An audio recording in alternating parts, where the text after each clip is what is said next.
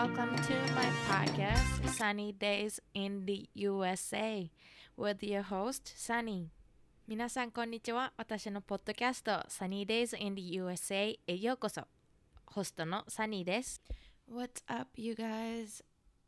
Alright, today we're doing episode 8, which means we're doing it in English. Yay! It's not as awkward as when I do it in Japanese, which is kind of weird. But since I do speak English most of the day, I feel like I'm getting more comfortable with it, which is not a bad thing, I think. So let's jump into this week's positive vibe. Well, so I started the summer vacation um the beginning of May and it's already June. And the work I have a part-time job on campus. The work has been pretty good. I have a lot of tasks to do. So staying busy.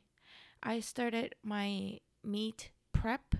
So I have a competition in July for my my power powerlifting those who don't know what powerlifting is, which is um weightlifting, it consists of three main lifts. So it is um squat, deadlift, and bench. So it's very, very, very simple. And yeah, I compete in those. Nothing too crazy, you know. I'm um, a baby in the powerlifting for sure. I'm not super duper strong or I'm I'm not super jacked or anything like that, but I really do like lifting heavy or as heavy as I can and feeling strong. So yeah, if you guys have any questions, please send to my way. So in this episode, I will be talking about favorite parts about living in the US. So this is my sixth year in the States total. I had a one year in high school, went back to Japan, came back to the um, university. So I guess it's fifth year, is it? Four or five? No, sixth year. I was right. I'm not really good at math, so you know. There is the stereotype for ya. Alright, let's jump into it. First thing that my favorite about living in the States is that the sky is huge. Okay, sky, the sky, the size of it, stay the same in the world, I think. You know, I think so. But so I am from Saitama, very close to Tokyo. So I'm very used to having all the tall buildings and just crowded, so many people, and the building is so high that you can't see the the sky. And I since le- I live in Nebraska, which is very flat and no tall buildings. You know, it's like five floors and that's like highest building around. So you can tell by that, you know, the sky is just huge. It looks so huge. And sunrise, sunset, it's pretty. And the color of the sky and just cloud, the sun, it gets pink and during the sunset, so pretty. And I feel like when I see that every day, I feel like I realize how little I am in this in this world. I'm a small piece of this huge, huge world. And when I'm having uh, trouble or I'm struggling with something, I realize how small my problem is. You know, I am a small part of the world. And, you know, not saying that I'm not important or anything, just I appreciate the the greatness in the world, I guess. So that is one of my favorites. And second, those who drive, this is a good thing. Roads are wide and huge. Okay, so like on highways. In Japan, it's um in Japanese it's kosokudoro. There are three to four, maybe five, six in bigger cities, lanes in on highway. Isn't that crazy? So going on one way, there is you know up to maybe six lanes, and it's it's crazy. It's wide and just big. My dad when he came, he was so surprised about that. And I got a um, driver's license in the States, which was so easy, so much easier than in Japan. I think that you have to go to the school and it's like $3,000 and then take a test and all that stuff. But in the States, you can just practice on your own with um, parents guardians um, or whoever that's over 21 years old, I think. And you go take um, paper or computer test. If you pass that, you go to um, street test. And after that, you just get the license. It's like 30 bucks, I think, which is crazy. It's so much cheaper. That's why I got it in the in the states to be honest. I didn't want to pay $3,000 for sure. okay. And I also, the parking lots are so much bigger. So, when I went back to Japan, I was so surprised how people can park in their houses and parking lots. And I was like, oh no, I'm never going to be able to drive in Japan. In the, in the States, the lots are so much bigger, and I feel like one spot for one car is so much wider too. So like I I suck at parking and I'm I'm not really good at driving anyways, but it makes it so much easier. Thank God. All right. Third part um that I like about Japan, I mean the states, sorry, is that okay, this sounds really bad, but refills at um fast food restaurants or anywhere pretty much are free. So um I went to Michigan first, so I learned to call pop. Pop. Um so you can call soda pop. I don't know what else people call in the states. In Nebraska, I feel like it's a half and half. People call soda, people call um pop. When I say pop, some people are like, "What?" And then when I hear people calling it soda, I'm like, mm-hmm, you know. In Michigan, I think people call pop. I don't know anywhere else, to be honest. I've never really looked into it. And I wonder what they call in Canada or Australia, something like that. And so when you go to like McDonald's, Burger King, you know, those bad places that you shouldn't really go, you get the um pop like a medium size or anything like that and then you can just um refill as many as you want and it's usually free so you know for those who are pop consumers it's always a good thing i stopped drinking pop f- about four years ago i think so I like occasional pop and occasional root beer. I'm a sucker for root beers. Oh my gosh, I love it. And I like Dr. Pepper. And I know a lot of Japanese people don't like that because it so, um, tastes like um, isojin, I think. The um, gurgle liquid thingy when you get sick, throat, um, sore throat and stuff. Um, yeah, so I remember when I came with a bunch of my scholarship people from Japan, I loved Dr. Pepper. So when we went to Subway for the first time as a group, I got the Dr. Pepper numbers like, Can I try it? And I'm like, Oh, go ahead. And everybody's like, Oh my gosh, it tastes like a medicine. And I was like, um, sure. So yeah. All right. Now, number four scholarships. So, those who are thinking about studying abroad, especially high schoolers. So, there are a lot, a lot about a lot of scholarships offered by the government, by the state, by the university, everywhere.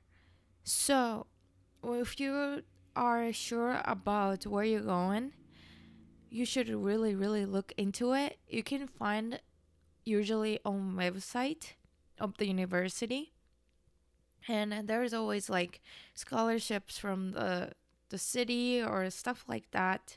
And I wish, really wish that I went to um, high school in the states. Like I went to high school in Michigan for a year, but I've I really wished that I went like a whole four years high school in the states because scholarships are amazing.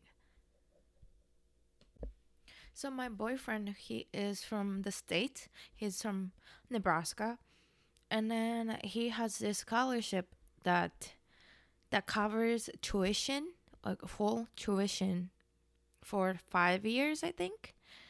And he could probably get dorms covered, but since he's from here, he just goes to school from home, so he doesn't need to worry about that. And I think he gets money for textbooks too. And those scholarships, depending on the scholarships, but usually the requirements aren't that that high. So if you have like 2.5, maybe 3.0 GPAs, you're fine. You can keep that scholarship, which is like, excuse me, you know? And um, for international students, the tuitions are usually really, really high. So there is in state, out of state, and also international um, tuition. And international students pay like three times um, more than more expensive than out of state students, which is crazy. It's always so expensive. So yeah, if you ever want to study in the states, please please please look into scholarships there is always limitations for um, eligibility but there are a lot of them I had a couple scholarships. It's like, you know, a hundred bucks for a semester, but you can put that on resume too.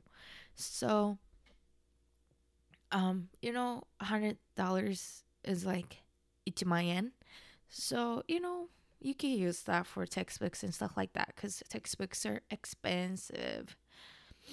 All right, number five. Okay, I like this about America is that it's never too late. So, in the States, it's not like in Japan that after high school you have to go to college right away or you get kind of ashamed for it. Like, there are a lot of people that um, come back to college and get a degree because you know they made bad choices after high school or they didn't even finish high school or you know they started working right away after high school just because they were poor and they work for certain years and then save up money and come back to universities to get a bachelor's degree and uh, i have a couple friends who are um, older than i am she is one of the example um, she is 28 years old. She's married. Um, she worked. I think she had a bachelor's degree in finance and business. I think, and she worked at a bank for like five years. But then she wanted to pursue a degree in Spanish and then wanted to teach Spanish. So now she's um work um she works with me on campus, but she's working on her third she actually got her third bachelor's degree which is crazy and she's working on her master's degree and you know there are a lot of people like that and um there are a lot of people who have kids and then still go to school at the same time and then some people have a full-time job and go to school at the same time so it's very flexible and what I like about it is that nobody shames on you. Even if you're older or you decided to come back to school. Like, I feel like in Japan, if you ever decide to go back to school when you're like in 30s, everybody's like, what? You know, it's not normal. It's not very common. So everybody's kind of like shames on you, I think. I feel like ushiroyubi osasu is like the best way to describe that situation. So, you know, I remember back in high school in Michigan, I had a classmate who um, had a kid already. She was my age, like 17 years old, 18 maybe. And she already had a kid. And she, I think, t- took um, a year off from high school, but she came back to high school to finish. So she had her baby sometimes with her because sometimes she couldn't get her mom to take care of the baby or nanny. I don't know. But nobody really said anything. Nobody was like talking bad about her, anything like that. Everybody was pretty supportive, flexible, and open minded. And I think it's really good. I think that that's awesome. Um, everybody's pretty open minded about um, accepting the difference. So, with that, number six is diversity. I love the diversity in the state. Okay, funny story when I came first time um, to the states Michigan, you know, I was at the airport. I remember, I think I was in Chicago, and I saw, you know, black people, white people, Hispanic people, and Middle Eastern people, Asian people at the airport with you know tattoos on the on their arms and piercing on the face and all that stuff with different hair color and different eye color and I was like, damn, that's so awesome. Sorry, my language. Um, I should have said a different word, but I was just amazed. And in high school, I was in Lansing, Michigan, and my high school had a lot of, um, I feel like immigrant kids. So we had a lot of, you know, African American, black, um, of course, white, European, a lot of Asian kids um, and Hispanics, every everybody, really everybody. And I was just like surprised and amazed by that. And there's always different color, color, race, um, culture, and also gender as well. So this month is a Pride Month, I think, in the States or worldwide, I think. So in the States, um, the gender is a very um sensitive topic, I think, but everybody's pretty accept accepting. Yeah. So I had a classmate in high school. She uh was she was a girl, but she liked girls as well.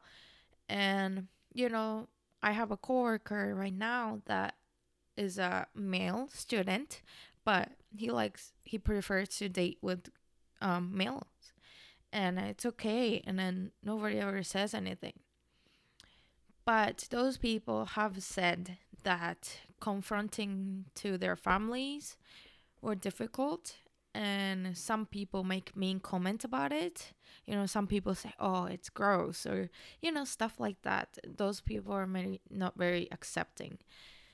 So there's always you know negative people but i feel like in the states more people are speaking up about it, that everybody's more aware.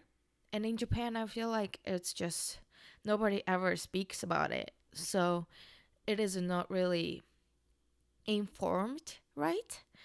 So when I was in Japan, I ne- never knew like um, people who prefer to date with the same sex or they prefer to identify themselves uh, in a opposite sex or even different sex. So here in the state, some people prefer to be called them instead of her or him. So let's say I was a person to be called to would like to be called them. Like I can say that. I can say, "Hey, I identifies um ident- identify as them, they." So you have to be careful. It is a very interesting and a different concept for a lot of Japanese people. I feel like they have a difficult time understanding. So when you say, "Oh yeah, she said this," some people be like, "No, I want you to call me they." So they is like um plural plural for male and female. So when you say they, I feel like you think of there are girls and boys at the same time. But some people, as an individual, would like to be called they just so that you don't specify their sex or gender, if that makes sense. So that was very um, difficult to get the hang of it, I think. But now I'm like, you know, I understand it and I respect it. So with that diversity, there's always always a negative people but then at the same time i feel like a lot of people respect different cultures and colors and races and genders so i really love that about the states i met a lot of people from uh, latin america met a lot of people from middle eastern culture um, different parts of asia europe and just super crazy. And i have like friends from all over the world that i can visit anytime. I went to colombia to visit my friend from colombia. And you know i went to germany to visit my friend from germany. And that's awesome. You can do that. No i don't want to say only in the states but you can do that here because there are so many people from so many different countries and it's awesome all right. Number seven. Number seven, this is my favorite part about it too. People focus on wellness here in the States.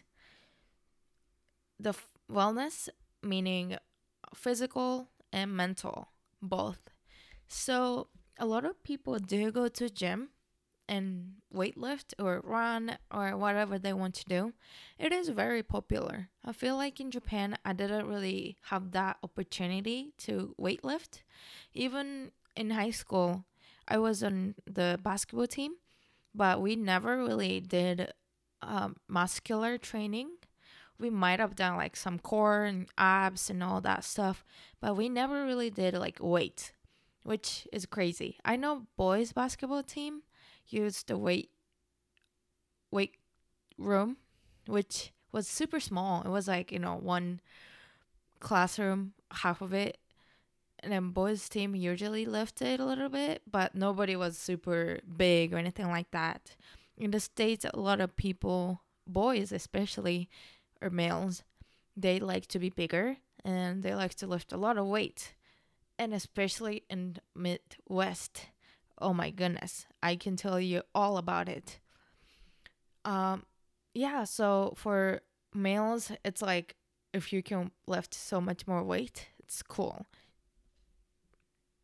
And girls, I feel like they're, a little bit hesitant of lifting heavy and looking like um you lift a weight because a lot of girls I want I feel like want to stay lean but I think a lot of people do focus on wellness a lot. I'm very aware of how important it is. And also mental wellness as well. So in Japan, I feel like when you say, oh, I'm depressed or I have anxiety or things like that, people think you're crazy, you know? People be like, oh, really? Oh, I'm, I shouldn't really talk to you, you know, because you sounds crazy. But in the States, everybody's aware, everybody's understanding. A lot, a lot of people take um, medicine or see um, counselors, stuff like that for depression, anxiety, or different things for mental health. So it is very um, well known that it is important. And at work, even everybody's understanding if you need uh, like a mental health wellness day you need a day off you know, if you're super stressed and you can't do it that day, everybody's pretty understanding. My supervisors usually are pretty open minded about that. If anybody says, hey, like I'm having a terrible day, I'm struggling, I, I need a day off. And nobody says anything. Like everybody's like, all right, take it, take a day off, rest. And going to see counselors or um, going to see psychologists or anybody like that in the mental health wellness field like it is so um well known and very aware that nobody's gonna be like oh they're crazy you know? So i really like that about the states because i don't know because a lot of people commented about japan in the states that you know it is a very beautiful country but the suicide rate is so high so there must be a reason. And i'm like yep that is that is true. And i think the problem is that you know we don't really talk about it. And i was not really educated about that. So in the states um in school or in any ocu- um occasion people are pretty educated. People do take time to learn about it. So I really like that about the States. And number eight, and I have number eight as the last one.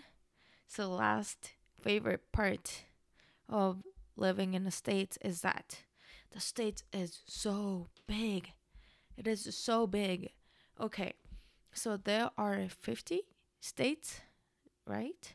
Yeah and you go from Hawaii to New York and you know Florida to Cali, you can experience pretty much like all the seasons, all the weathers and that you can possibly think of. All the people that's so different, all the accent for sure. And it's just crazy. So I've been to Cali I've been to Boston, so that's west and east. I've been to, let's say, let's see, I was in Virginia last summer. That's like a little south, kind of. People speak so different in Virginia. Oh my gosh. I did not understand people because they had a country accent and they didn't understand me because I have, of course, Japanese accent and uh, we're just like struggling to communicate. In California, you go there, and then there are a lot of Hispanic people just because it's close to Mexico or border. So it's just like, and then there are a lot of um, Asian people too. There's a big Asian population, I think. So it's just so diverse. And then you come to Nebraska, which is in the middle of nowhere in the States and then majority of the people are white caucasians and you know you barely see asians and blacks and african americans we have a lot of hispanic people i feel like but still it's little percentage in the state of nebraska you know you just experience so many differences in one country that's why it feels like it's a different almost different country in a different state. And I think it's amazing. It is difficult to unite. That's why I feel like it's called the United States. But you get to experience different things as you travel or move. So I feel like you'll never get bored. And you'll you'll always have different options if you didn't like one place. So like Nebraska, uh, for me, it's like, mm, you know, it's interesting. It's different because I was really close to Tokyo, so it, it was a big city. So I really want to move to a bigger city for sure, and I can do that in the same country, and I really like about that in the states. So yeah, I talked about favorite things about living in the states very personal opinions, so some people may or may not agree. So if you have any comments, questions, concerns, um, confession, I don't know, please email me at sunny days in the USA at gmail.com.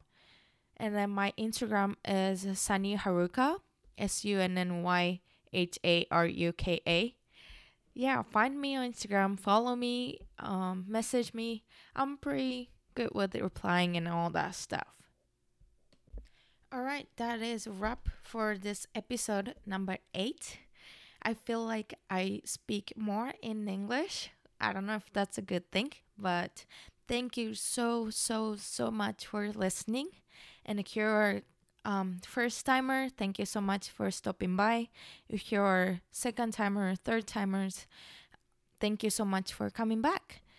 And as always, please remember to smile, love, and respect others. All right. Thank you. Bye.